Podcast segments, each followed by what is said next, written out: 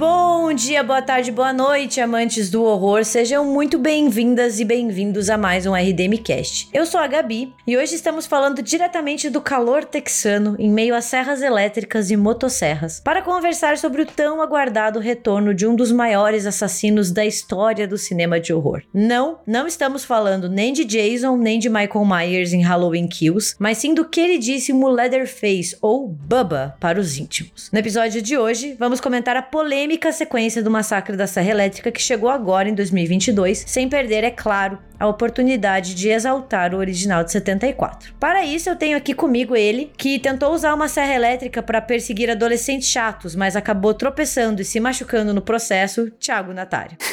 é o Leatherface que usa a grande inovadora motosserra Duracell, né? Ele vai trocando a pilha ali e tem ali a, a autonomia bem grande, né? Olá. E sabe o que é bizarro? Porque no filme original não tem gasolina no posto, mas tem gasolina pra motosserra dele, entendeu? A gente sabe onde é que tava a gasolina. E ele, que em alguns RDM Casts passados já deixou claro suas tendências canibais e agora quer abrir um negócio para vender carne humana na beira da estrada, Gabriel Braga. Eu já abri, na verdade, né? Se vocês estiverem aí no interior do Paraná, vocês vão poder encontrar um, um food truck aí meu, e daí esteja todo mundo convidado a provar as minhas delícias. Quando o Braga te convidar para um churrasquinho, pense duas vezes antes de aceitar, viu?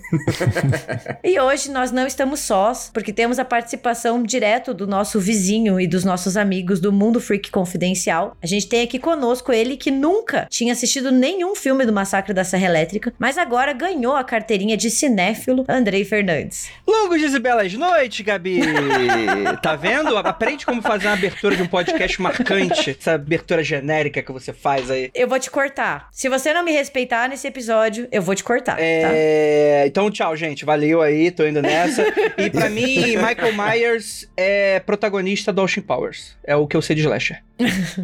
E ela que entende tudo sobre serial killers, mas serial killers gourmet, motosserras e abajures feitos com pele humana, Jay. Olá, pessoal. É isso mesmo, eu sou física perita em analisar a pele humana de utensílios domésticos. Pessoal, eu tô muito feliz por estar aqui falando de um, de um filme, pelo menos 74. Eu sempre gostei muito desse filme, sempre foi um dos filmes que eu guardei assim no meu coraçãozinho. Foi uma das portas que me abriram para conhecer o fenômeno serial killer, né? Porque eu comecei foi com Silêncios Inocentes e o Massacre da Serra Elétrica 74. Então fiquem com os nossos recadinhos que a gente volta já já para falar sobre a volta de Leatherface. Leatherface. A volta do Leatherface idoso, mas tudo bem, a gente já conversa sobre isso.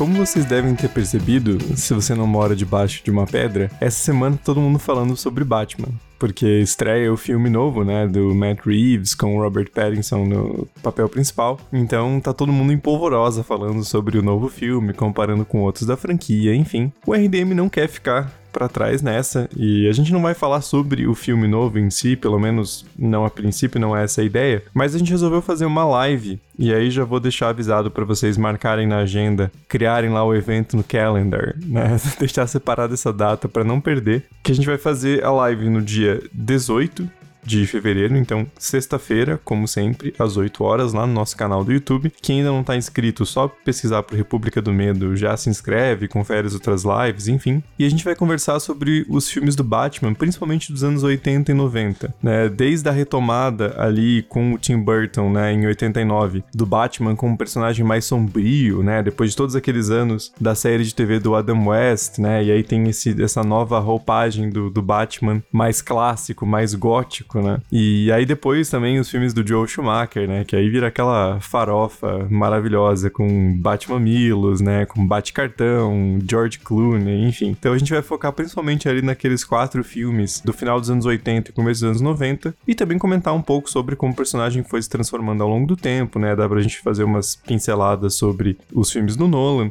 E claro, se a gente já tiver visto o The Batman até lá, o que eu acho provável, a gente pode comentar um pouquinho sobre o filme novo também.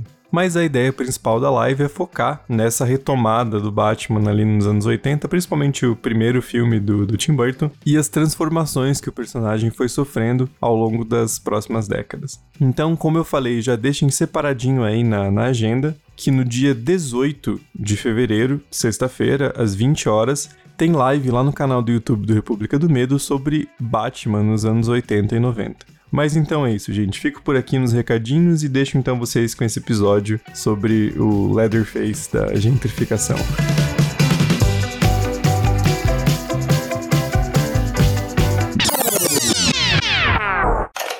Opa, gente, eu tava ouvindo aqui o episódio para fazer a conferência, né? E eu percebi que eu falei que a live vai ser no dia 18 de fevereiro. E como a gente não tem máquina do tempo, não dá pra gente fazer uma live no passado. Então eu peço desculpas, eu me confundi ali na hora de, de gravar. E a live vai ser no dia 18 de março, tá? Então, tudo que eu falei continua valendo, live sobre Batman, história do personagem e tal, mas ela vai ser na sexta-feira, dia 18 de março, tá bom? Foi, foi uma confusão ali na, na hora da gravação. Mas enfim, então nos vemos na, na live e agora sim deixo vocês com, com o episódio sobre o novo massacre da Serra Elétrica.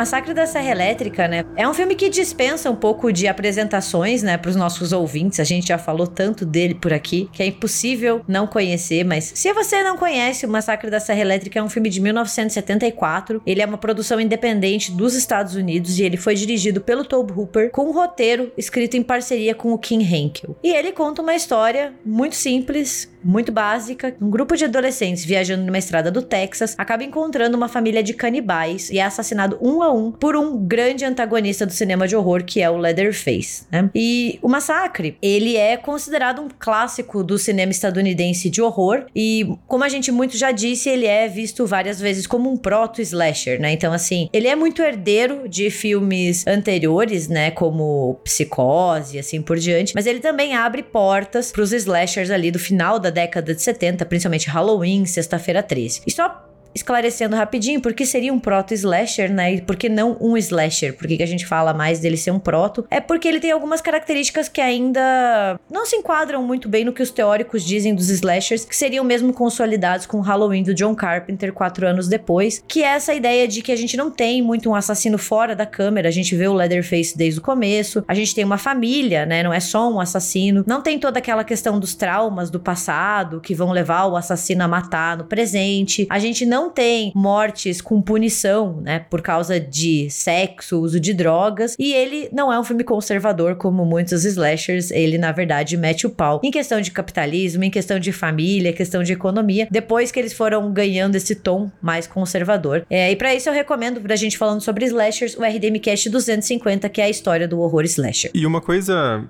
que é bem interessante do Massacre da Serra Elétrica, que a gente até falou no, no episódio em parceria com o Mundo Freak, né? Ouçam lá, é a questão do, do interior dos Estados Unidos, né? Que é uma coisa muito marcante. Ainda mais o Texas, né? Porque o, o, o Texas, só para dar uma, uma contextualização bem rapidinha, o Texas, na verdade, era um território que antes era do Império Espanhol e depois passa ao México independente. E aí depois, né, se proclama uma república, né? A região antes era conhecida como Terras, né? Então, deixa claro essa marca hispânica. E aí depois, lá por 1840, 1850, ele se integra aos Estados Unidos da América. Então a gente tá falando ali de um processo de 150 anos, é uma coisa muito recente, né? Então esse puta território, que era maior do que o Texas hoje em dia, que já é um estado gigante, e assim, do ponto de vista dos Estados Unidos, inexplorado, né? Então tem essa, essa coisa da fronteira, né, do, do meio oeste. Então, esse território onde muito do que tá ali é completamente desconhecido, né? Até essa questão do Texas, ela é perdida na tradução pro, pro português, né? Porque acaba se tirando essa especificidade. Então, ele é um filme, assim, Uhum. muito específico quando ele trata de algo que aconteceu no Texas, nos Estados Unidos, na década de 70. Mas, ao mesmo tempo que ele é muito enraizado nesse contexto, né? Nesse contexto histórico, ele também é um clássico atemporal. E eu acho que isso é uma das coisas mais legais do Massacre. Ele é um filme que ele é muito, muito, muito fincado na época de produção dele. Então, ele, ele tem todas essas questões que a gente já falou várias vezes sobre ele fazer críticas, sobre ele falar sobre o fim da, do estilo de vida americano, né? O fim do American Dream, ou o começo do pesadelo estadunidense, como muitos falam. E ele poderia muito ter ficado no tempo, né? Ser deixado lá. Mas ele funciona ainda como um baita filme de horror até hoje. Uhum. Você assiste ele, ele é um filme muito cru, ele incomoda. Apesar dele não ter altos níveis de violência, eu, inclusive, arrisco dizer que se o Massacre fosse lançado hoje, do mesmo jeito que ele foi lançado na década de 70, ele não faria tanto sucesso, porque os nossos padrões de violência hoje são muito diferentes, né? E o Tobe Hooper cortou muito da violência pra conseguir passar o filme, né? Ele consegue, assim, assustar demais. O movimento da câmera, ele deixa a gente enjoado, sabe? É muito caótico. Você não vê a hora que aquilo ali acabe. Não porque é ruim, mas porque você não aguenta mais ver a galera gritando e correndo por aquela casa. É, e esse jeito cru, assim, dá todo um charme gigantesco pro massacre, né? Além disso que a Gabi falou, tem algumas coisas muito misteriosas do, do filme. O próprio Leatherface, né? É um personagem extremamente misterioso porque ele tem aquele jeito meio imponente, ele tá vestindo uma máscara extremamente assustadora feita de pele humana. O cara tá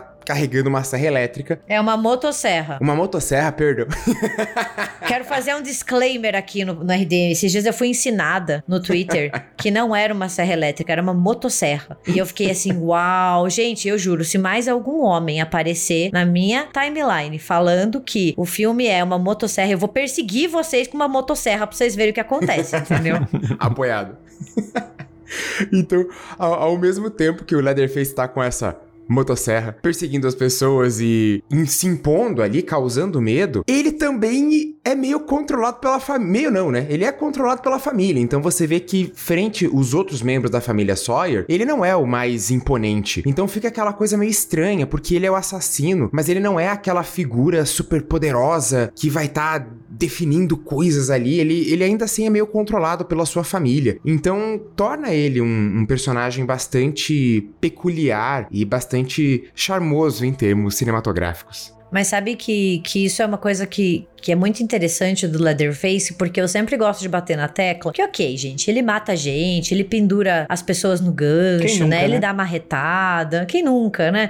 Mas, se a gente for analisar o filme, ele é muito uma vítima daquela sociedade, daquele contexto, da família, né? Tanto que, assim, ele não é um, um vilão do mal, assim. Ele não tem aquele nível sádico. Porque ele mata as pessoas como se elas fossem animais de abate. Pra ele essa é a lógica, porque como o abatedor onde ele trabalhava, onde a família trabalhava não existe mais, ele direciona isso, né? Então, é uma coisa muito prática. Você não tem o nível de sadismo ou de punição que a gente encontra em outros slashers, como Michael Myers, o Jason e assim por diante. E com o tempo ele acabou perdendo isso. Quando a gente vai pro remake, por exemplo, de 2003, a gente tem um Leatherface muito mais sádico. Então, assim, ele enfia sal grosso na ferida dos Sim. outros só pra machucar. Ele é bem filho da puta. E ele, inclusive, é interpretado por um fisiculturista. Então, ele é bombadão, assim. Ele chega pra dar porrada. e aqui não. Aqui ele é muito uma vítima. Você vê ele sendo maltratado pela família, sabe? Eles brigam com ele, eles xingam. Então, ele é muito assim. Você até fica, nossa, tadinho dele. E isso é uma coisa que eu gostei do de 2022. Eles trazem o Leatherface vítima. Ele é vítima de volta. Gostei. Eu queria fazer uma pergunta exatamente sobre Leatherface. Meu único problema do massacre da Serra Elétrica é o capacitismo em relação a ele, que me incomoda demais. Não só ele, como toda a família, né? Que usa falando que, tipo, ah, tem atraso mental e tudo isso, tudo aquilo. Isso me incomoda um pouco. Daí eu queria saber se isso, por exemplo, 007. Eu não gosto de 007 porque todos os vilões eles têm algum tipo de deficiência ou então eles são deformados. Isso me deixa extremamente incomodada. E daí é, eu fico me perguntando: vocês se incomodam também com essa representação do Leatherface? Tipo, ele ser uma pessoa com atrasos intelectuais, etc., de aprendizagem, e ser um assassino em série? Ou não sei, isso nunca, nunca foi passado por vocês dessa forma? Olha, particularmente não me incomodou, mas não no ponto de, vista de que isso não incomodaria, mas no ponto de vista de que eu acho que o filme, sendo fruto da época que ele é, assim como todos os outros, eu acho que ele traz algumas questões um pouco caricatas. Então, para mim, é fácil eu olhar aquele filme como um filme que tem algumas escolhas criativas meio datadas, do ponto de vista do tipo. Que depois. E isso é naturalmente, porque como ele vai influenciar muitos outros filmes depois, o que ele faz aqui, que é uma puta de uma novidade, eu já já vi um milhão de vezes, né? O fato de você ter um vilão que ele tem algum tipo de deficiência, o fato de você ter aqueles jovens meio, meio descolados, sem muita coisa na cabeça, né? Uma coisa meio bullying até, de certa maneira. Você tem a Final Girl de, também, né? Que, sei lá, talvez possa, possa é, é, apesar de não incomodar a Gabi, provavelmente, né? Mas é algo que poderia ser muito questionado, né? Do tipo, porra, tu tá passando uma hora e meia de torture porn da mulher, né? Quando tu para pra analisar esse rolê aí. Mas por causa disso, eu acho que é de fato um. É o cigano do Stephen King, saca? É apenas um tropo bizarro que não se faz mais hoje em dia. Quer dizer, não se faz mais ou menos, né? Midsommar fez aí, né? Mas. Que enfim, né? Que acho que não deveria ser feito. Mas da maneira como ele ia tratar, eu acho muito interessante a escolha de você ter um PCD como um dos protagonistas do filme. Eu fiquei honestamente surpreso dessa, dessa opção. Inclusive, é a pessoa mais inteligente daquele rolê todo. E aqui provavelmente se a pessoa tivesse escutado em diversos momentos do filme, a galera toda tava viva, né? O único defeito dele é ter amigo babaca. Mas aí, né? Enfim, né? Eu acho que, que o principal ponto é, não é. Hoje em dia a gente pode olhar pro Leatherface e ver ele como uma representação caricata e até ofensiva, né? Mas eu acho que, que a intenção do Kim Henkel e do Top Hooper foi mostrar que ele não era o grande vilão, entendeu? Ele era vítima da família dele. Que se ele tivesse em outro ambiente, ele não estaria fazendo aquilo que ele está fazendo, porque ele é vítima daquele ambiente, sabe? Daquelas pessoas, daquela família. E isso faz com que ele haja daquele jeito, assim. Então é como se até estivesse sendo isentada a culpa dele. Ele não mata porque ele acha legal, ele não mata porque ele sente prazer. Ele mata porque a família dele manda, uma família completamente disfuncional e daí a gente tem muito muito esse retrato, né, dessa crítica do que virou a família estadunidense, né, o que é isso, o que é o núcleo familiar nos Estados Unidos. E eu acho que é, é tentar isentar ele, assim, mostrar que ele não, não faz isso porque ele curte, entendeu? Ele não tem essa, esse gosto pela morte, sabe? Ele sofre violências ao longo do filme inteiro, sabe? Ao, longo do filme inteiro ele é rechaçado, ele é ridicularizado, a família inteira, e depois eles sentam para jantar como se nada tivesse acontecido, sabe? Uhum. Porque a, a gente pode ver que o Leatherface, ele não é aquele serial killer tradicional com impulsos, ou que ele mata, como a própria Gabi falou já, né? ele não mata por um prazer sádico, como né, depois vai ser colocado. Ele mata por uma própria subsistência da família Sawyer, né? É um sei lá, um, um, emprego, a sua função dentro da família, uhum. que, claro, a família tá manipulando ele para isso, mas é uma própria questão de, de, subsistência, né? Como a Gabi falou, ele trata a galera como, como gado, né? É, é meio que o trabalho que ele fazia antes. Sim, e, e acho que nesse sentido, o Massacre da Serra Elétrica, ele é demais um filme dos anos 70, né? É, como a Gabi falou, ao mesmo tempo que ele tem essa coisa meio atemporal, ele é uma retratação muito crua daquela época, né? Você pensa nos 70, você pensa no Massacre da Serra Elétrica. E até pelo pelo fato dele ter sido feito meio sem filtro, assim, né? No sentido de ser um filme muito barato, muito independente. Então ele acaba tendo uma retratação bastante, bastante direta, assim, da, daquela realidade, né? Ainda mais se a gente pensar as transformações, né? A própria cena que mostra a bomba de gasolina vazia quando eles passam pelo posto, né? Aí tem o um reflexo ali do, do choque do petróleo, que vai fazer os Estados Unidos começar a produzir petróleo que nem doido, principalmente no Texas, que aí já muda bastante a realidade socioeconômica da região, né? Então, você pensa no, no, no filme quase como uma, uma cápsula do tempo ali do, dos anos 70, né? Eu acho que ao mesmo tempo que ele é um clássico e ele influencia uma geração, ele é um filme enraizado, como o Thiago falou, nos anos 70 e nas suas questões. E eu acho que quando a gente pensa em cinema de horror ali na primeira metade da década de 70, a gente tem dois grandes filmes que levam o horror para dois caminhos diferentes. 73 a gente tem O Exorcista, que mostra como um filme de horror pode ser extremamente lucrativo, vindo de grandes estúdios e daí assim indo para Oscar, causando mainstream assim, né? Então você mostra, olha, o horror pode ser produzido por grandes estúdios, tal qual o Bebê de Rosemary Rosemary mostrou em 68. E daí a gente tem o massacre falando assim, cara, um bando de maluco pode pegar umas câmeras emprestadas da Universidade do Texas, filmar tudo da maneira mais rápida possível, assim, nas maneiras mais insalubres possíveis, tipo, porque o contexto de produção é uma loucura, e ainda assim ganhar muito dinheiro. Daí você abre a porta do horror independente, né? Falando assim, ó, e dá para ganhar dinheiro, você paga isso, né? E daí o massacre tem toda a questão de um contexto histórico, né? A gente tem Estados Unidos ali saindo de uma guerra do Vietnã, a gente tem o choque do petróleo, a gente tem todo um embate de geração, né? O Andrei falou dos jovens do filme, né? Que eles são meio bobões e avoados, mas a gente tem aqui um, um choque de gerações, que é a geração hippie, que são esses jovens, a era de aquários, eles estão dentro da Kombi, eles estão escutando as previsões de Mercúrio retrógrado e assim por diante. e de um lado, a gente tem uma outra geração, que é a geração da família Sawyer, que tá completamente desiludida, né? Não tem mais essa o, o, o paz e amor, porque os Estados Unidos mostrou que não tem paz e amor, e eles estão completamente deixados de lado. Então essas duas gerações elas dão um clash no filme, né? E o filme aborda Sim. muito bem isso quando ele fala de família, né? Ele fala da família da Sally, ele fala da família dos Sawyers, ele fala assim, cara, o, o grande sonho americano dos anos 50 ele não existe mais, acabou, assim, né? A gente tá numa época de estagnação econômica. Então, assim, ele é um filme muito dos anos 70. E por isso que ele é muito delicioso de conversar sobre. Eu ia falar que eu concordo muito com vocês, cara. Ele é um filme esteticamente muito bonito. Ele é bem filmado, a fotografia do filme é realmente incrível. Você tem aqueles tons pastéis, com aqu aquele eterno pôr do sol, né? Parece uhum. que tá uhum. para sempre no pôr do sol, tirando aquele momento que tá no escuro, né? Que condiz. Dá calor, né? Uhum. Essa fotografia deixa a gente com calor. Ela é amarela, parece que você tá ali. Uhum. E, cara, como a fotografia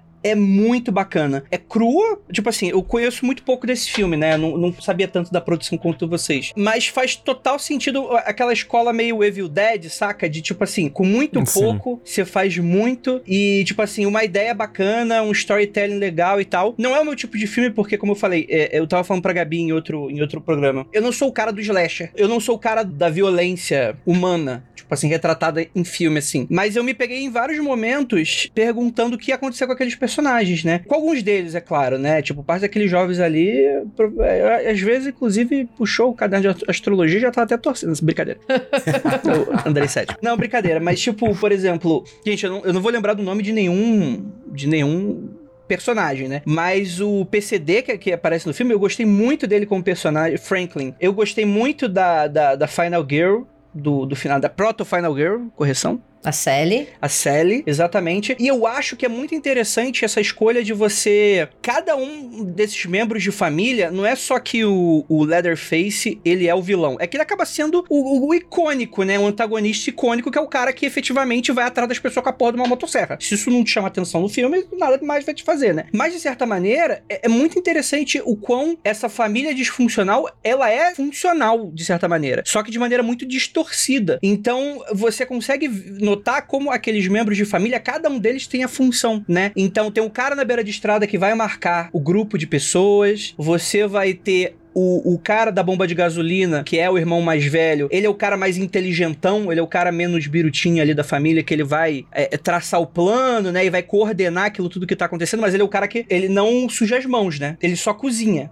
inclusive, né? A função dele é cozinhar. Mas essa é a questão da sobrevivência, né, Andrei? Porque, tipo, é assim. Você diz que é, não é uma família funcional, mas é uma família funcional, mas é como eles tiveram que sobreviver. Você é obrigado a sobreviver, basicamente, né? E o que, que você vai fazer perante a isso? E é essa a solução. Eu acho interessante também essa discussão de, tipo, olha, existe uma família marginalizada aqui que não atende ao sonho americano, o que, que elas vão fazer para sobreviver? E daí tem toda essa história. Eu acho bem interessante essa parte. Você me, me, lembrou de uma coisa, que essa família, esses três irmãos, eles estão inclusive num beco sem saída, porque a geração anterior também não pode ajudar. A geração anterior, tipo assim, ela não tá morta, mas é, tipo, também não tem nada, mas é o que meio que guia a moral dos caras, mas de fato eles também não são a solução. Não é uma crítica à nova geração. É de fato, falou que foi uma geração que foi perdida no meio do caminho, foi deixada para trás, né? Tipo assim, é um solo infértil, não vai dar mais nada, né? E aí eu acho muito interessante essa narrativa do filme. É, e o filme inteiro ele faz muito. A gente fala da família, né? De como eles ainda estão inseridos dentro de um sistema. Eles tentam se manter inseridos dentro de um sistema que exclui eles, né? Então, porque eles usam a carne e o filme é bem sutil nisso, assim, que é a ideia de que eles estão vendendo a carne ali no posto de gasolina, né? O churrasquinho humano que está sendo vendido. Mas eles tentam a qualquer custo se inserir tanto no sistema que exclui eles, quanto de um sistema de família, né? Porque eles, eles são como se fosse um espelho invertido do que seria a família de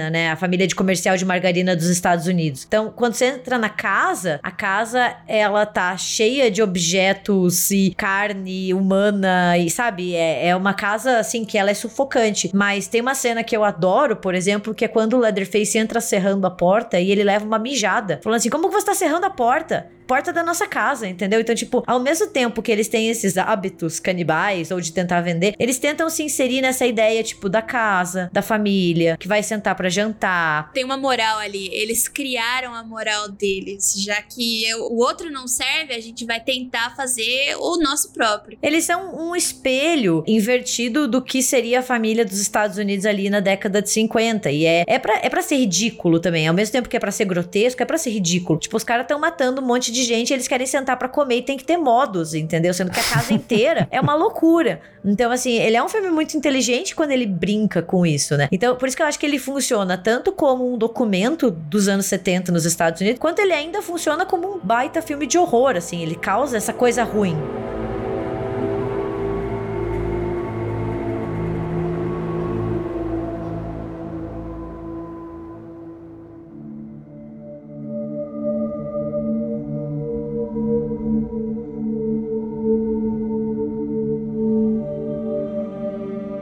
E a Gabi falou do choque geracional, né, que tá muito presente no filme, mas eu também vejo muito um choque desse conflito entre zona urbana e zona rural, né? Porque aquela área que eles estão ali é completamente abandonada à própria sorte, né? A galera perdeu o emprego e se fudeu e, e é isso aí. E aqueles jovens, eles estão vindo ali. Eu acho que nunca cheguei a especificar a cidade, mas dá muito a entender que eles estão vindo de um centro urbano, né? Eles estão indo explorar aquela casa que era do avô, né? E que o avô tinha uma outra vida e eles estão indo lá quase como uma excursão, né? Tipo, ah, vamos ver como o pessoal aqui no interior vive, né? E isso é um corte que nos Estados Unidos é muito absurdo, assim. Você pega, mesmo pegando assim o mapa eleitoral de, de eleição presidencial, você pega o Texas, inteiro vermelho. Pô, Texas é republicano, óbvio. Mas aí você vê, as cidades grandes são democratas. É, Austin, Dallas, Houston, San Antonio. Então tem essa diferença muito forte, né? Especialmente depois dos anos 60, dos movimentos de direitos civis. Tem essa, essa chavinha que vira que a área rural, quase independente do estado, é muito mais conservadora, né? Um estilo de vida muito diferente. E isso fica muito claro no Massacre da Serra Elétrica. Né? Claro, de uma forma bastante literal, né? O, o estilo de vida diferente deles é comer carne humana, né? Mas enfim, tem essa representação muito,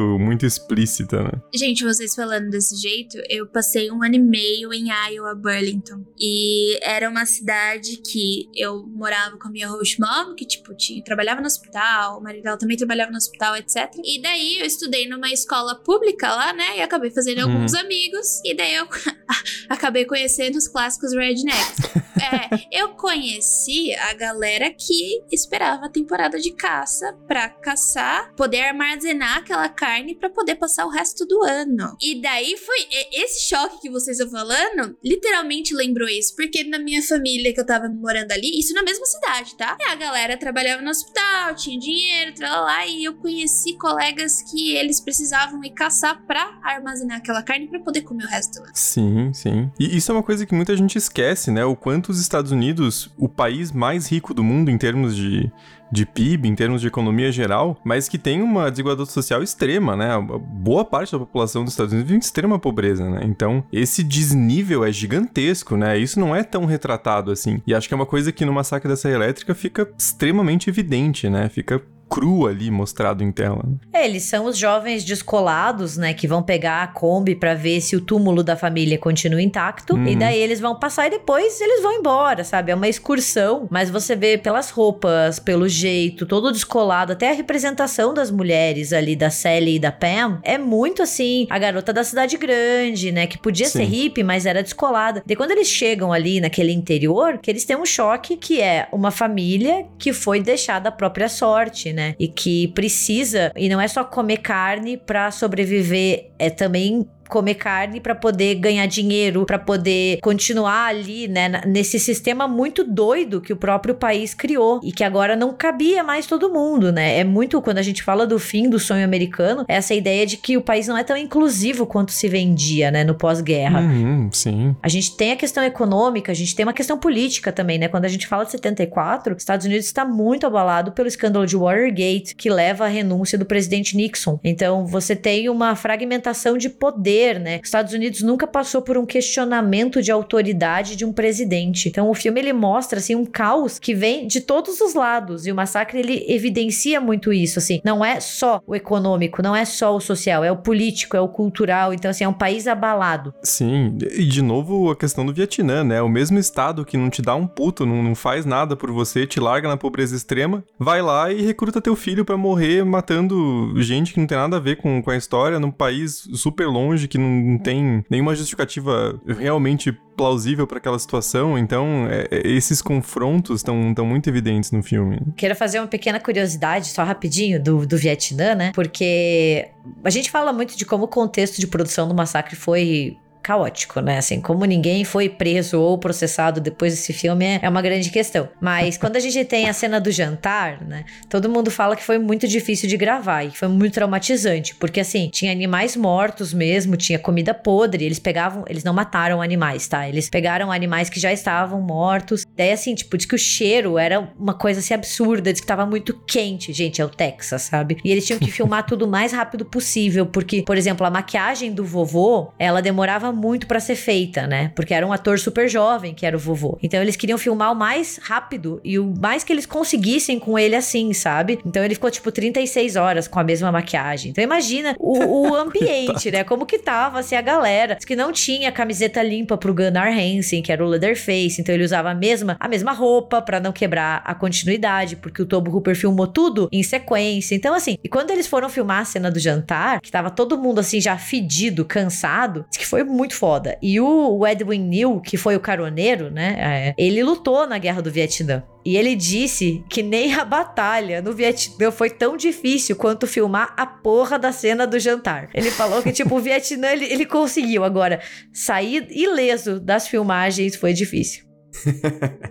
Cara, é alguma coisa muito off-topic, mas é, é, muito interessante porque essa cena é retratada naquele Resident Evil 7, né? Não sei se vocês chegaram a jogar, mas é uma puta de uma homenagem a essa cena da família disfuncional ali na canibal, isolada ali na. Naturalmente perde toda a referência sociocultural, né? Mas eu queria só lembrar disso, que é exatamente isso que a gente encontra no game, aliás, né? Com aquelas paradas meio podre, tipo, muito esquisita e tal. E, cara, eu acho que as atuações elas só tão boas, porque eu nunca mais vi essa galera atuando nada, acho que na vida. Deve ter um outro aí que sobreviveu, mas que, porra, isso tudo deve ter sido necessário para tipo, sair essas atuações tão legais, assim. A gritaria desse filme é, é maravilhosa, assim, tipo, tu compra muito que a mulher tá desesperada, mano. Tu compra demais. Nossa, eu preciso soltar mais uma curiosidade. Gente, às vezes eu acho que eu sou uma, uma chata do massacre da Serra Elétrica, mas tem uma curiosidade que é muito legal. Você acha? Eu sou. Eu nunca vi o pessoalmente falando sobre isso. Que quando você fala das gritarias da Sally, né, diz que o Gunnar Hansen, que era o Leatherface, ele corria muito mais rápido que a Marilyn Burns Burns, que é a Sally. Então, ele tinha que correr mais devagar. Então, tem várias cenas onde você vê ele correndo mais devagar e ela, tipo, correndo desesperada. Você vê até uma cena que ele tá cortando galhos aleatoriamente, é tipo o Leatherface podando a vegetação para dar tempo para ela correr. Mas diz que, tipo, ela se machucou muito ao longo da filmagem, sabe? Diz que ela se cortou, que ela se arranhou, que tinha espinho no caminho. Então, assim, os gritos eu acho que às vezes são de verdade mesmo. Ela realmente se machucou, sabe? Diz que ele foi cortar na, na cena ali ali do punhal, ele cortou o dedo dela, assim. Então, tipo, o sangue é de verdade. Muito dos machucados que ela tem ao longo do filme também. Então, assim, tipo, né, hoje em dia rendeu um baita processo.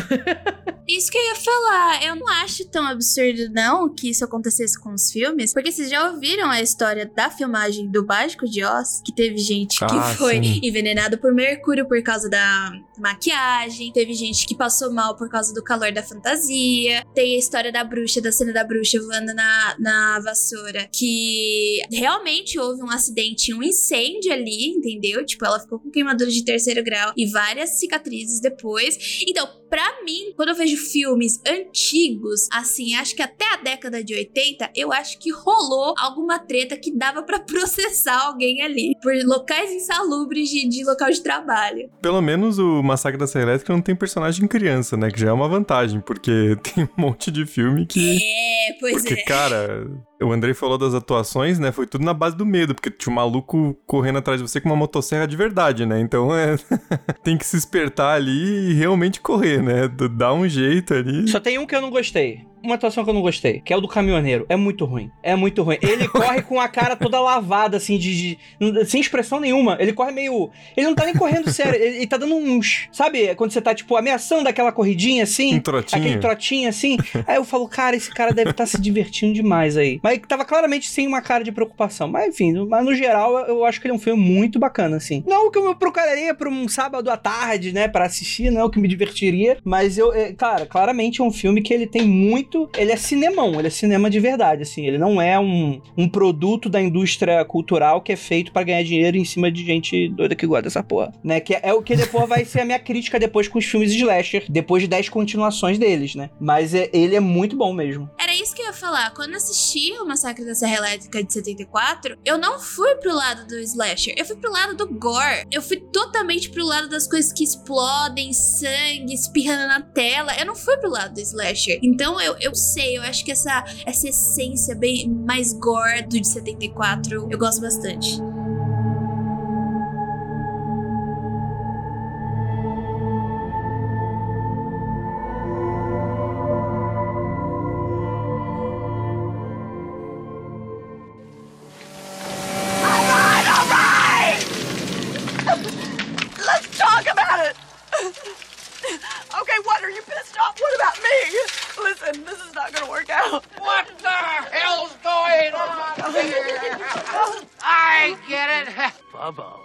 Bubba's got a girlfriend. Bubba's got a girlfriend. Bubba's got a girlfriend. Bubba's got a girlfriend. Bubba's got a girlfriend. Bubba's got a girlfriend. Bubba's got a girlfriend. Bubba's got a girlfriend.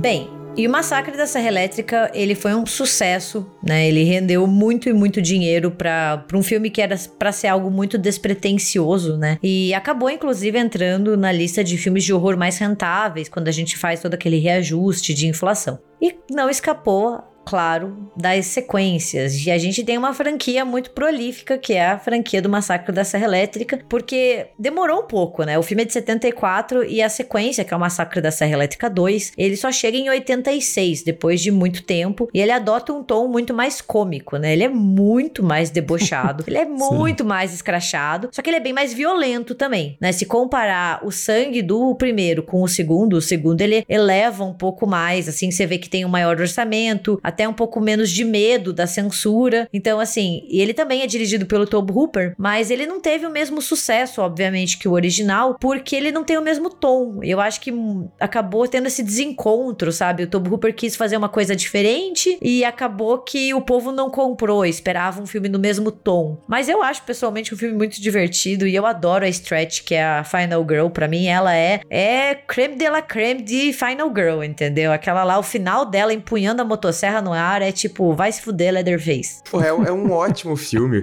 Eu vi mais recentemente, agora, né, pra preparar pro episódio, eu, eu vi umas coisas de galera falando da franquia e tem um clube do ódio muito grande pra esse filme, que fica, não, porque é um filme de comédia ridículo e não tem nada a ver com a franquia, é o pior de toda a franquia. Deu, porra, galera, calma lá, né? Esse filme é, é massa pra caramba. Porra, tem o Dennis Hopper segurando duas motosserras, tem batalha de motosserra, como que as pessoas não gostam desse filme? Tem batalha de motosserra. Ah, aí, ó, não tem o que pôr defeito. Cara, vocês estão me vendendo muito esse filme, eu vou com certeza assistir. Tem que ver, tem que ver, é muito bom. É muito divertido. Ele é bem legal. Só que eu acho que, que teve esse desencontro só, assim. A galera esperava um filme sério e ele não é nem um pouco sério, sabe? Mas também tem gente que quer ser enganado, né? Porque vamos combinar que, pô, se, se você vai esperando um puta filme sério e tal, você tá no lugar errado, né? Porque já é uma continuação, sabe? Não, também não, não encaixa muito, né? Mas a gente comentou sobre esse filme no, no episódio especial das Final Girls e a gente falou um pouco mais sobre esse tom peculiar do filme, né? Do, do protagonista esquisito, da, da Stretch também, tem toda a questão da rádio. É um filme que tem uns elementos muito particulares, assim, né? Porque daí os Sawyer, eles criam uma franquia, né? Eles viram fast food de, de carne humana, né? Muito ótimo.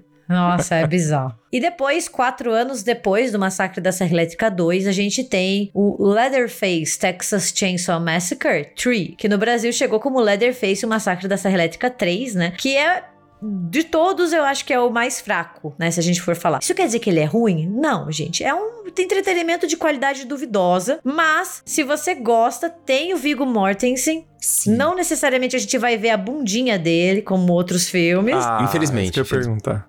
Infelizmente, nesse filme não tem bundinha, mas ele tem, ele começa a era de pessoas famosas que fizeram filmes da franquia Massacre da Serra Elétrica, né? Ele é o filme mais massacrado de todos, assim, eu acho que ele é mais massacrado que o segundo até. Ah, sim. O legal desse filme é a serra elétrica do Leatherface, que tá até escrito tipo, Sawyer, né, na, na lâmina, assim, é uma serra elétrica personalizada. Como que é? Só is family. Ele fala só is family. A serra é família. É tipo personalizado já, entendeu? Outro nível. Sabe quando você compra uma joia pra tua princesa lá e fala assim, ô, escreve no anel de compromisso aí, tipo, amor eterno? Então, só que no Leatherface é tipo, só é a família. É tipo a chuteira do Cristiano Ronaldo, né? O, o craque tem que ter o equipamento feito pra ele, né? Então. Cristiano Ronaldo não é um craque, ele é uma máquina.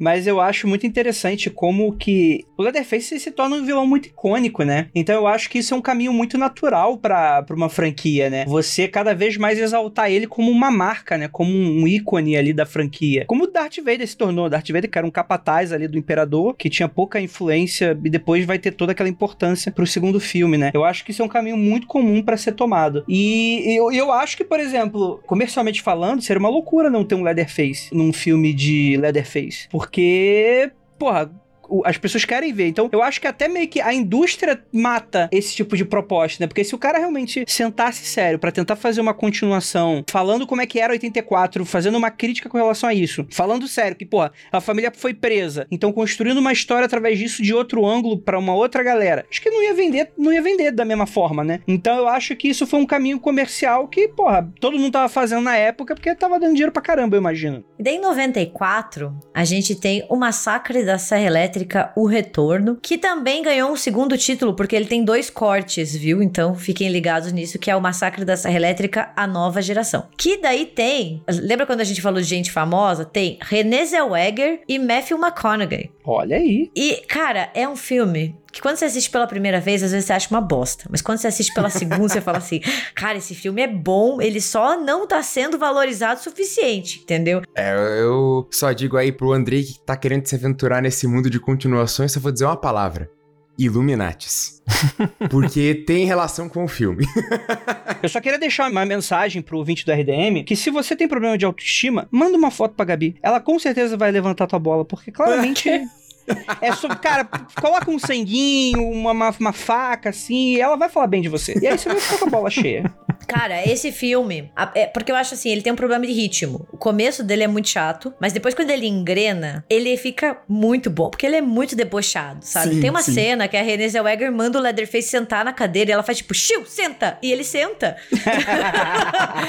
então, tipo, ele não se leva a sério. Então, se você vai com essa mentalidade, e, e é o que eu sempre digo pras pessoas, não espere coesão em uma franquia do Massacre da Serra Elétrica. Você não vai encontrar. E você não vai encontrar o primeiro filme. Não tem o tom do primeiro filme em nenhuma das sequências. Então, tipo, vai com a mente aberta que você pode encontrar uma bela farofa. Esse 4, ele considera o 2 e o 3, que ele se passa 20 anos depois do. do- ele, ele tem essa proposta, né? De ah, passar 20 anos depois do, do massacre original. Teoricamente, na linha do tempo que fizeram, porque desde que Halloween rebutou linhas de tempo, né? Fica difícil. Mas a linha do tempo original seria, né? Da franquia original são esses quatro. Daí eles rebutam com o remake. E daí agora eles rebutaram de novo, que é o de 74 e 2022. Então, teoricamente, a franquia original leva em consideração os quatro filmes.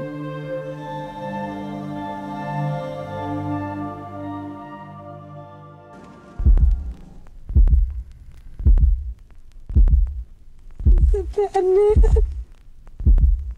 gonna have to call the cops, I guess. Excuse me. What the hell was that? What? I just saw something. You're all gonna die.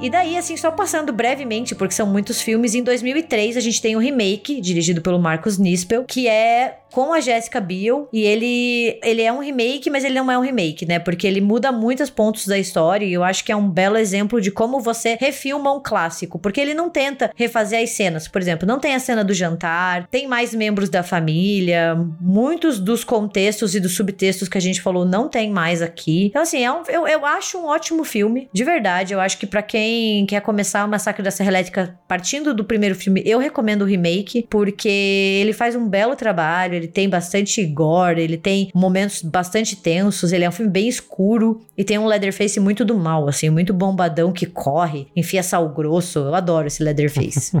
E daí, rapidinho, a gente tem em 2006 o Massacre da Serra Elétrica, o início, como diz, ele é o início da franquia, então você assiste pra ver tudo o que acontece até chegar no filme de 2003, daí ou de 74, você escolhe como você quer. E em 2013 a gente teve um que é considerado por muitas pessoas como a bomba, que é o Texas Chainsaw 3D.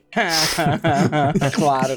Começou bem. Eu acho que esse é o preferido de todos, certeza. Que em português chegou como O Massacre da Serra Elétrica 3D. A lenda continua. Nossa senhora. O tradutor em português falou: galera, temos uma missão. o título em inglês já é uma bosta, mas a gente vai conseguir superar. Vamos lá, time. Ó, esse aí eu confesso que a primeira vez que eu assisti, eu gostei do filme. Daí quando eu revi, eu fiquei com vergonha de ter gostado. Eu falei. Mas sabe que eu acho que ele é tão ruim, mas tão ruim, que você começa a tirar sarro, assim, tipo, você começa a letrar numa pira. Porque é, é uma merda, gente. Ele tem como protagonista a Alexandra Daddario e ela é uma mulher de 40 anos. Da onde que essa mulher tem 40 anos? Olha, a Alexandra Dara, ela pode falar o que ela quiser que eu vou acreditar. E, e ele tem um Leatherface tipo vovô, assim, sabe? Ele joga a motosserra. É bem aquelas coisas de efeito 3D, assim. Claro que tem que ter essa cena, né? Nossa, Óbvio. sim. Finalmente o Leatherface envelheceu, né, Gabi? Poxa, já tava na hora. Não, mas esse aqui eu acho que vale até a pena um, um spoiler, porque o, o, o grande ponto do filme é que eles entregam a casa pra menina e uma carta. E ela, tipo, ah, que massa, ganhou uma casa, foda-se a carta, não vou ler. Só que na carta tinha informação de tipo, então, você ganhou a casa aí da sua. Tinha, sei lá, uma parente distante. Só que, ô, teu primo tá no porão, tá? Cuida do teu primo. e o primo é o Leatherface. Agora bom. você tem que cuidar do teu primo. É meio que assim, entendeu? Tipo, morreu todo mundo da família, você é a herdeira perdida, mas teu primão lá que usa rosto dos outros e mata com uma motosserra tá te esperando. Então você tem que, tem que cuidar dele. Tem um asterisco em fonte 3, né, embaixo, assim. Ah, mas teu primo doido tá no porão, hein? Cuidado. Não, tem uma cena em que ela tá presa e que ela tá sendo quase morta, né? Por uma outra pessoa. Não tem nada a ver com o Leatherface. E dele chega e ela fala assim: vai lá, primão. Aí ele, tipo, ajuda a salvar ela. Cara, que excelente, mano. Ele vira tipo Godzilla, um anti-herói, assim, é isso? É, cara, é bizarro, mas ele meio que fica do lado dela, assim. Sim. Ele não vai atrás da prima. Porra, que excelente. Meio Exterminador do Futuro 2, né? É, que ele vê que ela tem uma marca, né, do S da família Sawyer. Nossa, cara. Ai, cara, esse filme é muito bom. Retiro o que eu disse, eu continuo gostando desse filme.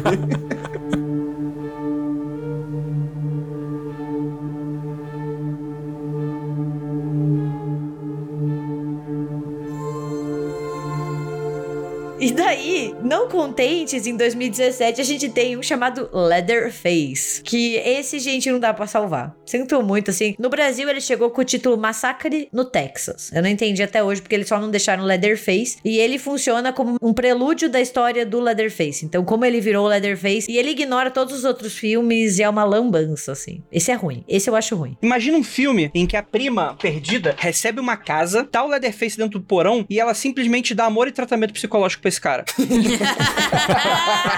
Aí a gente acompanha a volta do Leatherface como uma pessoa funcional e pra sociedade, né? Tipo, porra, o cara vai trabalhar numa vendinha, todo mundo fica com medo, né? E aí a gente tem os, os crentes doidos meio que querendo incendiar a lojinha com medo do Leatherface, porque, tipo, é aquela galera do Kenon, que é, teoria da conspiração, que fala que o cara é Illuminati dos caralho. E aí você tem toda a história e tal. E aí, no final do filme, o Leatherface, ele mata as crentes pra salvar a prima e fala: O meu destino, infelizmente, é esse. Esse país me transformou nisso e eu vou assim até o final. E ele morre se sacrificando pra salvar a prima, enquanto dá um tapa na cara da sociedade americana. Fica a dica Netflix, tá aí o roteiro dado. Se vocês não quiserem, Não tem nem como fazer mais franquia depois disso, né? Acabou, enterra o Leatherface. Não, mas aí ele volta como morto-vivo. Aí você tá pensando pequeno. Eu só não tô aplaudindo pra não ferrar o som, mas gostei muito da, da ideia. Acho que isso tem que ser levado pra frente.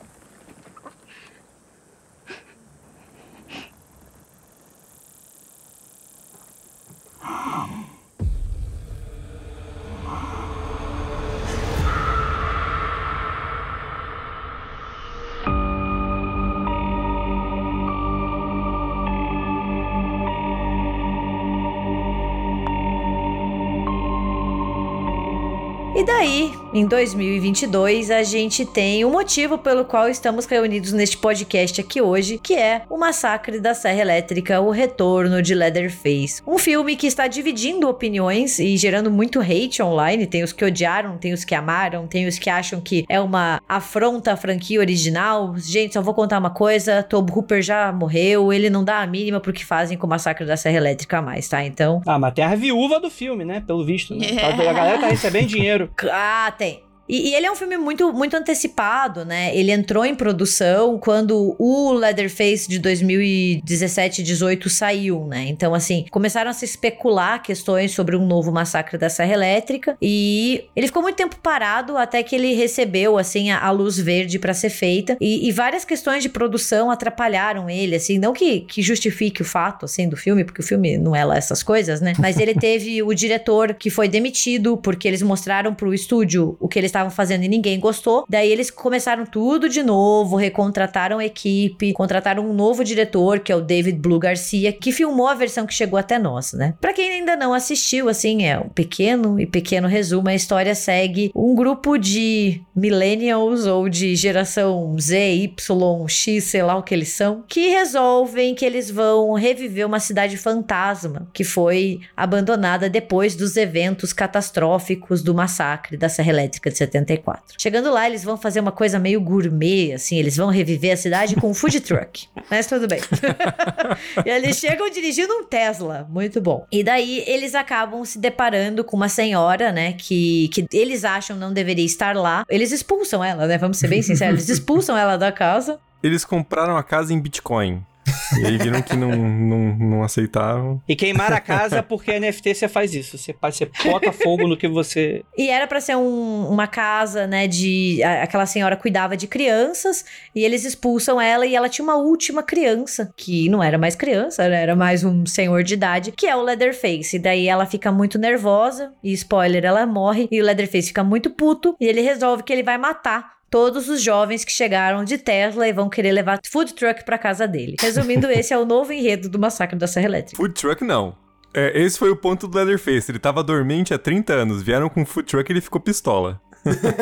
Mas peraí, não entendi, Gabi. Como é que a mãe dele morre, dele resolve se vingar de todo mundo, arrancando primeiro a cara dela, vestindo, e depois indo atrás de todo mundo? Eu fiquei assim, meio chocada, que primeiro ele arranca a cara da mãe, coloca ela lá numa espécie de santuário sentadinho, e depois ele vai se vingar, entre aspas, de todo mundo. Eu falei assim, putz, moço, precisava disso? Mas sabe que tem um ponto aí, porque o filme, ele é pra ser uma sequência, né? Uma sequência legado que entrou na moda agora, desde Halloween de 2018, que é fazer uma sequência direta do filme clássico. E Halloween 2018 deu muito certo. Halloween Kills já não deu tanto. E o Massacre tentou ali, assim, fazer a mesma coisa e obviamente não deu muito certo. Mas eles trazem de volta o Leatherface mais assim, né? Vítima da sociedade que a gente tem no de 74. E apaga todo o Leatherface bombadão do mal do remake, das sequências, né? E o fato dele vestir o rosto da mãe adotiva, né? Que era a senhora que cuidava dele, o, o background fica um pouco estranho, né? Não se faz menção aos Sawyers, a gente não sabe da família dele, mas ele tem uma tendência a, a usar o rosto de pessoas que ele gosta e de se vestir de mulher também. Ele faz bastante isso. No Massacre da Serra Elétrica 4, que tem os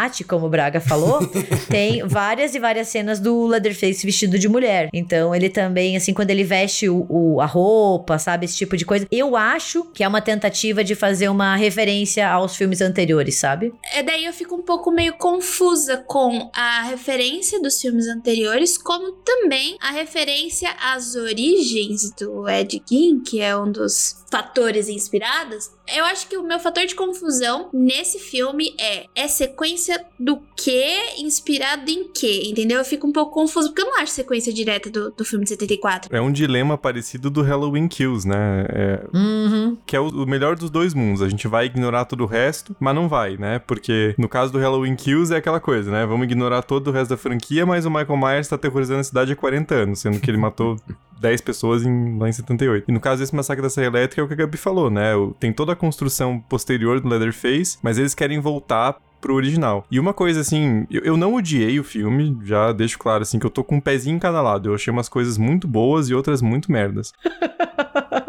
Mas é um merda bom, né?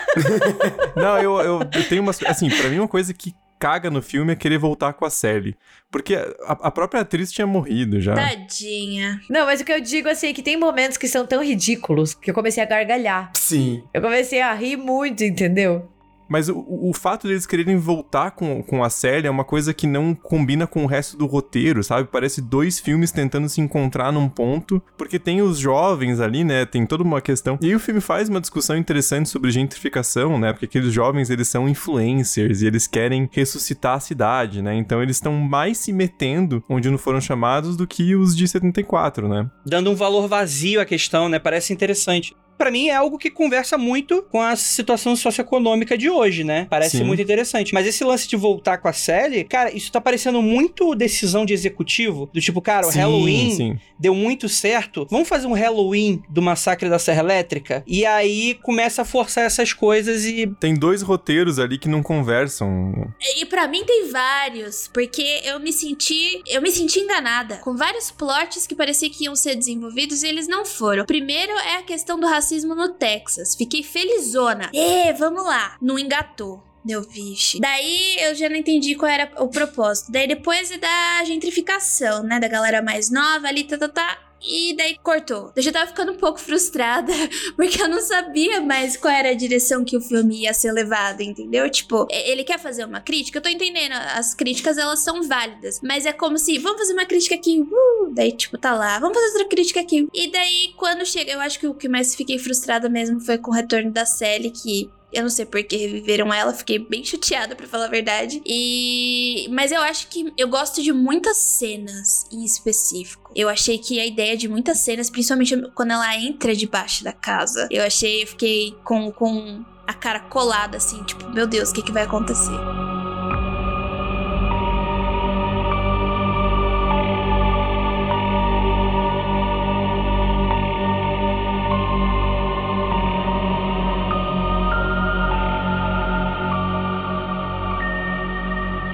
Acho que ele é feito de algumas cenas interessantes, assim, tipo essa da casa, a cena do ônibus, que é muito legal. Tipo, você tem algumas cenas bem feitas, algumas mortes bem, bem feitas, bem pensadas, bem filmadas, mas enquanto você vê esses vários, uh, essas várias tentativas de, de levar, uma das, do, das problematizações aí, né, pra, pra somar com isso que a Jay falou, a da própria menina lá do massacre da escola, que Nossa parece que eles vão trabalhar alguma coisa anti-armamentista, daí depois é tipo, então, a menina tomou um tiro e daí parece que isso só é usado pra uma cena onde ela tá no chão e ela mesma vai dizer pra ela, levanta. Pronto, acabou esse plot, agora ela tá pegando em armas e dando tiro porque ela viu que isso que é o que funciona. Daí você fica, cara, eu não entendo daqueles que a gente chegar com esse negócio.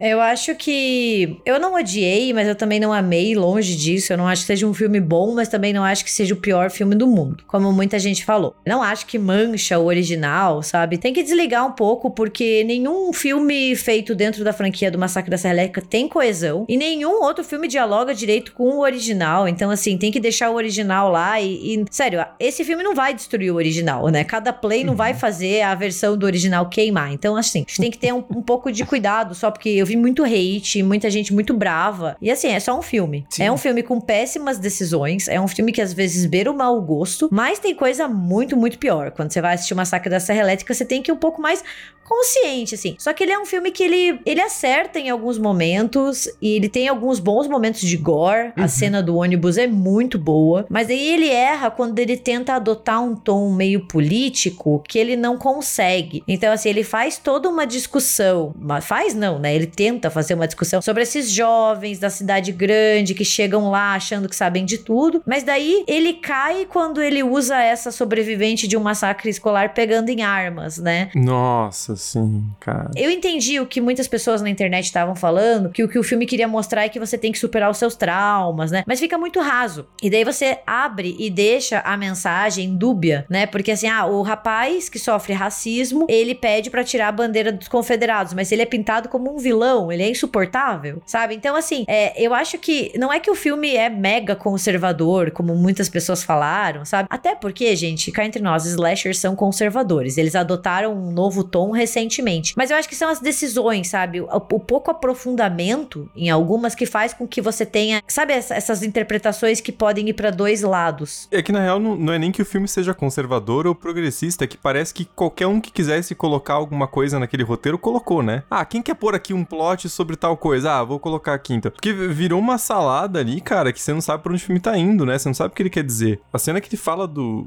Do massacre na escola é muito gratuita, cara. Muito. Aquilo não leva a nada, assim. E no final realmente parece isso, né? Parece, ó, menina, você sofreu com um dos grandes traumas, um dos, talvez o maior problema da sociedade estadunidense. Sabe como é que a gente resolve isso? Você vai pro meio do Texas enfrentar um, um assassino com uma máscara de couro humano com uma K-47. Eu tô aqui, ó, e, sabe? É assim resolve teu problema. Porra, cara. Eu também achei gratuito a primeira cena mesmo. Pra mim, o logo começo eu achei extremamente gratuito, eu quase desisti do filme, pra ser bem sincera. Que é quando você tem um ator preto, e daí você tem a bandeira dos confederados, e daí ele é morto, e daí acaba. E daí eu fiquei, não tem por que eu assistir o filme, começou com esse plot e desistiu desse plot ag- agora? Você quer fazer o quê? Você quer entrar na cota? É isso que você tá me dizendo? E a justificativa da véia? Ah, porque era, a bandeira era do meu avô. Pau no cu do seu avô, devia ser um racista filho da puta. Tira essa merda, sabe? E parece que o filme dá uma passadinha de pano, assim. Sim, então... sim. É, eu fiquei bem chateada.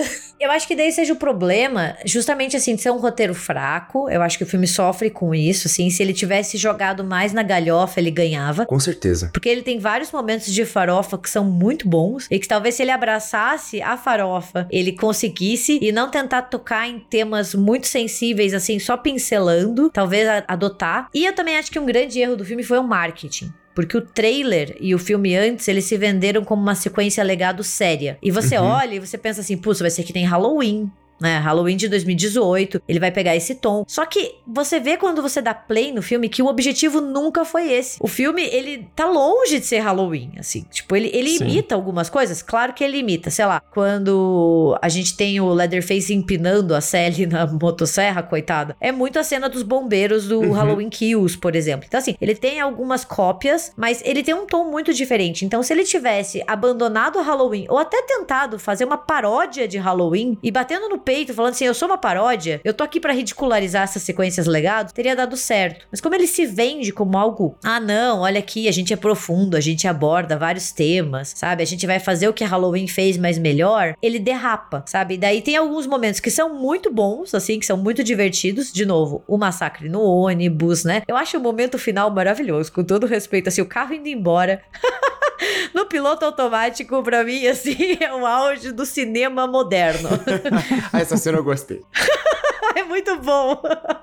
O finalzinho ali, cara, o carro andando sozinho. Porra, aquele, aquele é muito bom. Cara, é interessante porque é- essa questão que você falou, se fosse um filme metalinguístico, eu acho que teria um problema aí nessa questão toda, porque eu acho que o Pânico meio que acabou de fazer. É, sim. É tipo, e exatamente, tipo assim, isso é claramente um filme de executivo. Esse filme ele veio numa época que tá voltando essa parada toda, né? De um lado a gente tem o, o, o Halloween, muito maneiro que ele fez, né? O penúltimo. Ao mesmo tempo, Pânico, ele é um filme, assim como o primeiro Pânico, ele é muito metalinguístico, né? Ele é muito homenagem, né? E, e a gente tá nessa época de filmes que estão mais dispostos a falar sobre eles mesmos do que exatamente contar exatamente uma história, né? Então eu acho que ficou meio que numa sinuca de bico, né? De que podia sair um Pânico, né? E, porra, acabou de sair o Pânico. Muito doido isso. E ele fica preso entre uma coisa e outra, né? Porque se você pegar, assim, pensar a premissa, é aquela cidade abandonada que foi alvo dos assassinatos do Leatherface em 74, e aí chegam uns jovens, né, com aquela pira de fazer um, um fervo ali de, de influencer, ele fazer uns food truck, não sei o que, traz uma galera, e o Leatherface tem ali o, o rebanho pronto pra, né, abater todo mundo. Você fala, pô, não tem como dar errado. Só que aí o que eles fazem? Eles põem a Sally no meio, e Ai. aí ela virou uma Texas Ranger. E, cara, gente, pelo amor de Deus, assim, esse filme tem umas coisas muito boas. Mas a cena que ela confronta o Leatherface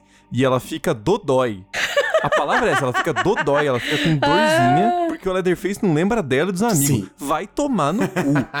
Porra, cara. Desesperador. Você chegou a ver o meme dos Vingadores? Que a, a Wanda chega no ultimato pro Thanos e fala assim: Você tirou tudo de mim? E daí o Thanos olha: Eu nem sei quem você é. Eles tiraram a cabeça dos dois e colocaram, sabe? Mas eu acho que a parte que mais me irritou, assim, porque não foi um filme que me irritou, como muita gente saiu por aí. Cara, eu assisti numa sexta-feira de uma maneira muito despretensiosa, sabe? O filme passa rápido, pelo menos. Tem 80 minutos, né? Cara, se fosse um filme de três horas, sei lá, tipo, ah, daí eu ia estar muito puta. Mas sabe, tipo, uma hora e quinze assistir comendo, ok. Passou, nem lembro mais de muita coisa. É aquele filme que você esquece. Mas eu achei que a, a volta da Sally, ela foi muito uma tentativa de recriar o sucesso da Jamie Lee Curtis no Halloween 2018. Só que a gente tem vários problemas. O primeiro é o próprio final da Sally no massacre original. Ela termina mega traumatizada. Você vê ela ali na Sim. caçamba do caminhão e ela tá rindo descontroladamente, cheia de sangue. Você acha que uma personagem que passou por isso, e, e é, é um ponto forte do filme original, que é deixar em aberto, assim, ela se salvou, mas ela se salvou mesmo? É muito assim, o que vai acontecer com ela depois disso? Daí ela vira uma super, como o Thiago falou, Texas Ranger, que tá passando o resto da vida dela pra conseguir confrontar o Leatherface, e daí ela fala o nome dos amigos, e ele olha pra ela e fala, tipo, ele não fala nada, né, porque ele não fala. E daí ele sai, tipo, foda-se, sabe? Isso eu já achei muito errado, porque se você quer ser uma sequência legado, você tem que assumir um pouco o tom dos dois personagens, que foi o que Halloween fez. Halloween fez muito bem. Conseguiu fazer uma Laurie traumatizada, amadurecida, mas você via a Laurie ali. Você sabia que era ela. Aqui, não tinha a Sally, sabe? Independentemente de ser uma atriz diferente. Eu entendo, a Marilyn Burns faleceu em 2014. Se quisesse trazer a Sally, tinha que ser desse jeito, né? Ainda bem que eles não fizeram CGI, né? Já pensou? Mas assim, ok, a escalação diferente da atriz não me incomodou tanto. É, porque era isso a necromancia, né? Então não pode É, incomodar mesmo. exato.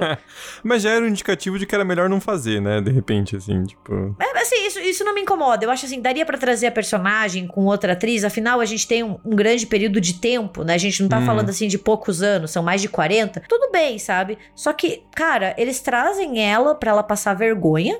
Pra ela fazer umas frases toscas, parecer a tia louca. e daí ela é morta e jogada literalmente no lixo. Eles jogaram ela no lixo. Eles jogam ela no lixo, gente. E daí, assim, quando você acha que nada podia ficar pior, ela foi serrada, empinada e ela ainda vive para dar mais um tiro.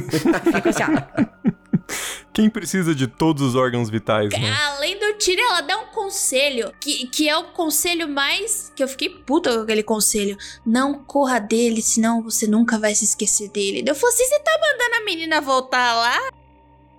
Que?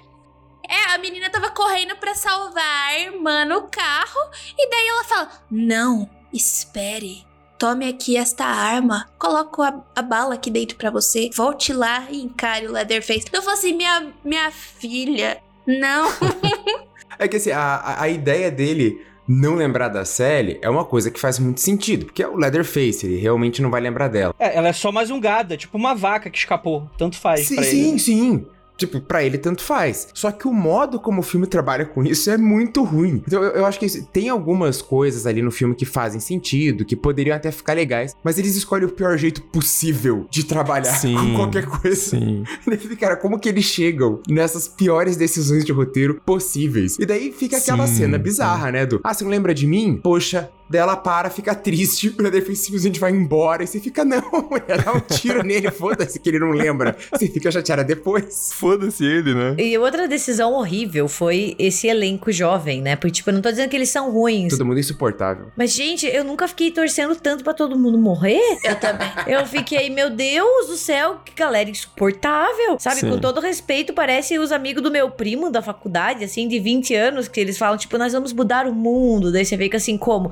Com o Tesla do meu pai, alugando um monte de food truck e usando minha poupança. E você fica tipo, ah, mano, vai se fuder, entendeu? Tipo, é a falta do, do personagem carismático, porque você torce o tempo inteiro pelo Leatherface. O tempo inteiro. Você fala que, tipo, destrói eles, cara. Eles invadiram teu território. Vai lá, entendeu? E aí tem um problema meio óbvio, né? Porque a personagem que é pra ser a protagonista, que é a Elsie Fisher, né? A, a atriz, que é uma atriz muito boa, né? Ela tá bem demais no, no oitava série do, do Bo Burnham, né? Só que ela é, tipo, super traumatizada, ela é mais retraída, então ela fica meio que se escondendo ali. E aí quem tem que ser mais protagonista é a irmã dela, que é a Melody. Só que aquela ali, cara, assim, até o final do filme você tá torcendo pra ela se fuder, né? Porque mesmo no final, final mesmo, né? Quando ela volta triunfante pra salvar a irmã e ela pega a motosserra, você fala, cara, enfia essa motosserra no bucho do porra do Leatherface e ela vai lá e passa no pescocinho dele fazer a barba do Leatherface. Porra, cara, não fode, né, velho? Ele tinha acabado de mostrar como é que fazia, né? Vai lá. Não, ela quer dar um, um- um de raspão nele, cara. Puta, aí. é-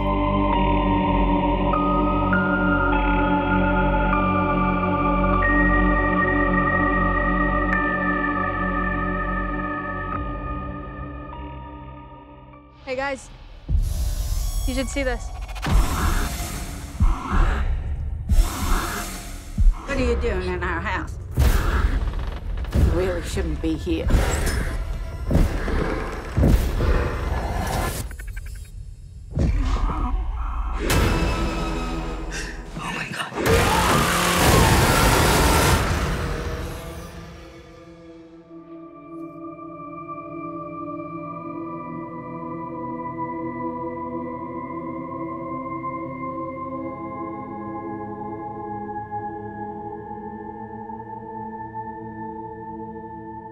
Sabe o que é foda? Que a gente tá falando muito do roteiro, né? E que o roteiro é do Fede Álvares, que é o cara responsável pelo é. remake de Evil Dead. Eu não entendi o que aconteceu, dá vontade de ligar, amigo, você tá bem? Tá tudo bem com você? Uhum. Porque, porra, ele é o diretor do Evil Dead, do remake de 2013, que a gente já falou várias vezes, é um ótimo filme. E daí você fala assim, cara, você teve a chance de fazer um revival de mais uma franquia icônica. E é bem assim que você opta? Sério mesmo? E ele Sim. produz também, né? Uhum. Sim. Tipo, eu entendo que o filme teve vários problemas de produção, como a gente já disse, né? Teve muita interferência do estúdio, troca equipe, sabe? Chama a galera de última hora, mas tem ali uns furos de roteiro, assim. De novo, não odiei, assim. Eu, achei que o Thiago ia odiar mais, assim. Fiquei surpresa. Vou, vou dizer. Achei que o Thiago ia vir. Até o Matheus comentou aqui em casa. Falou assim: Ô, depois me conta se o Thiago tá muito puto. Mas é que o roteiro é tão. É que. Ai, cara, não sei. Parece que o, o- alguém chamou um- uma reunião de, de equipe. Falou assim: ó, galera, temos esse roteiro aqui. Como é que a gente vai cagar nessa porra? Vamos fazer, assim, as piores coisas possíveis. Só que o diretor não, não tava nessa reunião, ele não concordou. Então ele fez umas coisas muito muito fodas, né? A, cena do ônibus, cara, é uma puta de uma sequência, né? Assim, e termina com a, a, a moça lá, que não- da, acho que do banco, e ela vai tentar fugir pela janela, e o Leatherface passa a serra no meio dela, né, cara? É muito Sim, sim. brutal, assim. Então, essas partes salvam muito bem o filme, né? E como a gente falou, cara, tipo, uma hora e vinte, não é, assim, puta desperdício de tempo, mas quando ele erra, ele erra muito feio, né? Nessa mesma parte da cena do ônibus, que, tipo, ela é toda muito boa, no momento que elas ficam presas no banheiro, mano, ela com aquele saca-rolhas dando no braço do, do Leatherface. Eu falei assim: você está me zoando, é uma brincadeira com a minha cara, não é possível. Tipo, Nossa, é verdade, tinha esquecido disso. Outro momento muito bom é quando ele quebra o pulso do, do policial e usa pra, pra tipo, matar. Mas esse eu gostei.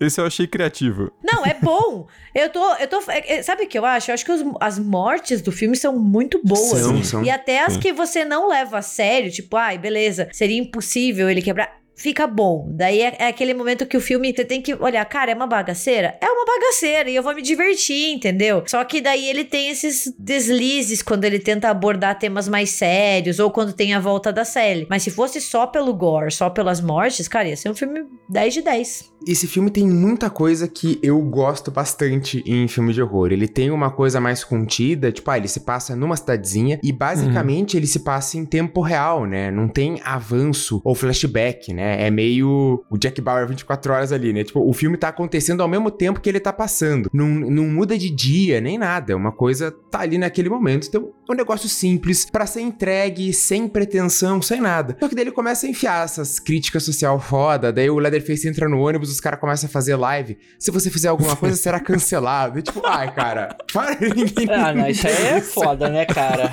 Isso aí é muito idiota.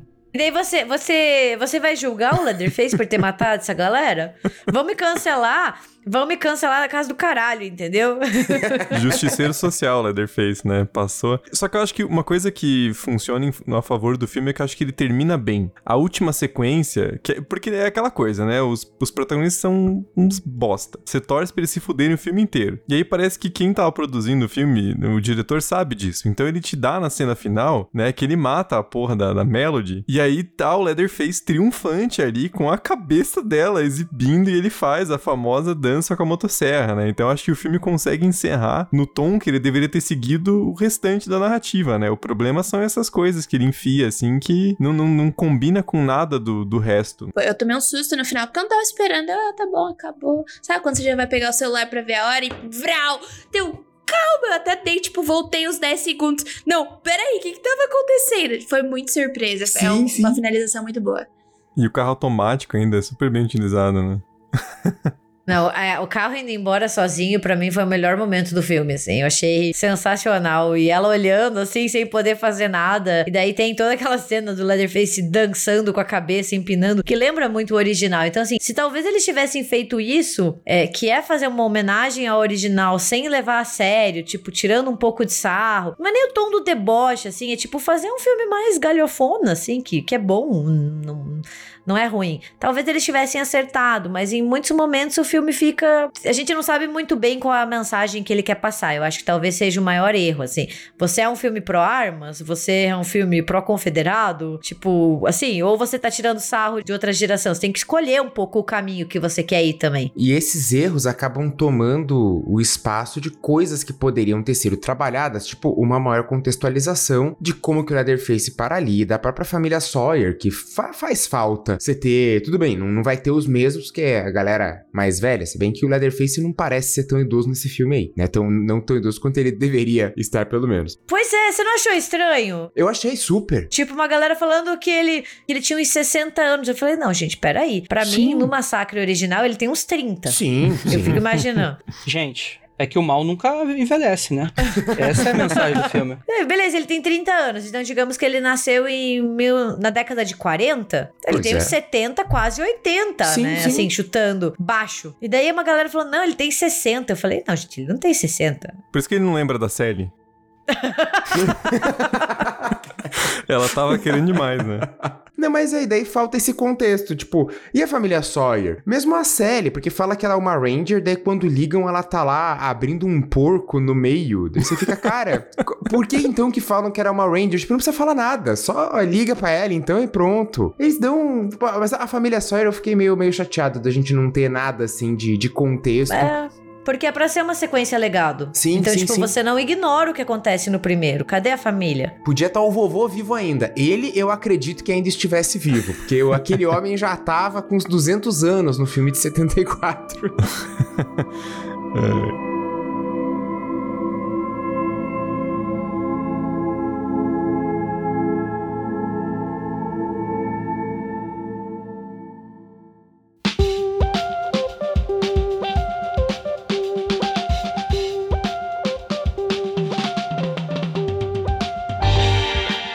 esse foi o nosso episódio sobre o novo filme da Massacre da Serra Elétrica, né? A gente tentou abordar, mas é um filme que não tem muito o que abordar também, porque ele é tão curto e tão bizarro que passa meio rápido, né? Mas se você chegou até aqui, não deixe de conferir no Mundo Freak a primeira parte desse nosso episódio, onde a gente fala sobre as origens do Massacre da Serra Elétrica, sobre quais os casos reais que inspiraram o filme de 74 e assim por diante, tá bem legal, então vale conferir. E também a gente quer agradecer aqui a presença do Andrei e da Jay que vieram aqui gravar com a gente, falar sobre esse filme. Esperamos que vocês tenham gostado, que tenham se sentido em casa, mas não muito, tá, Andrei? Porque a gente cobra aqui hospedagem. A Jay já é de casa. Põe essa calça de volta, Andrei. A Jay já é de casa. Ô, pode deixar, Gabi. Quanto é que custa aí? A gente tá, tá analisando a tua inscrição ainda, tá? A gente vai ver se. Ah, é? Ah, entendi. Vocês acham que o Andrei desligou a câmera na hora que ele foi ali? Por quê? Porque não tem nada ali de baixo.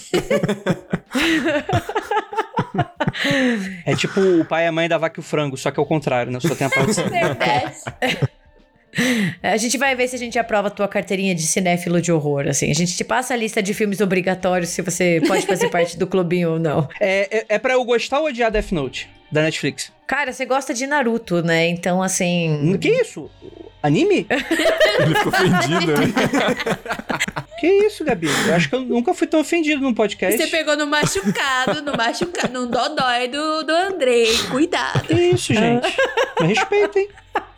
Gente, obrigada por terem vindo até aqui. Contem pros nossos ouvintes que ainda não conhecem vocês onde eles podem encontrar o Mundo Freak e escutar o, o outro episódio desse especial. Muito obrigado pelo convite, gente da RDL. Cara, um especial gostosíssimo de gravar. Eu prometo pra vocês que eu vou assistir todas as continuações do Massacre da Serra Elétrica. É, não vou me comprometer com datas. Tenho pelo menos mais uns 50 anos de vida. Mas, cara, porra, me amarrei mesmo. Me chame pra gravar mais vezes. Eu não gosto de todo filme de terror. O pessoal acha que no mundo freak a gente gosta desses assuntos de casos insólitos, paranormalidade, essas coisas sinistras. E, e, tipo assim, a Ira é a fanática de terror. Eu não sou o cara muito fanático do terror. Eu gosto de coisas muito pontuais e tal. Mas o que eu gosto, gosto muito, assim. Gosto muito. Por exemplo, vocês já gravaram até franquia Alien. Tipo assim, a minha parada de filme de terror é sobrenatural. O meu problema de serial killer é que é humano. O humano é sem graça, o humano não me dá, não me faz duvidar, porque eu sei que o ser humano é filho da. Agora, o sobrenatural me cativa, me encanta.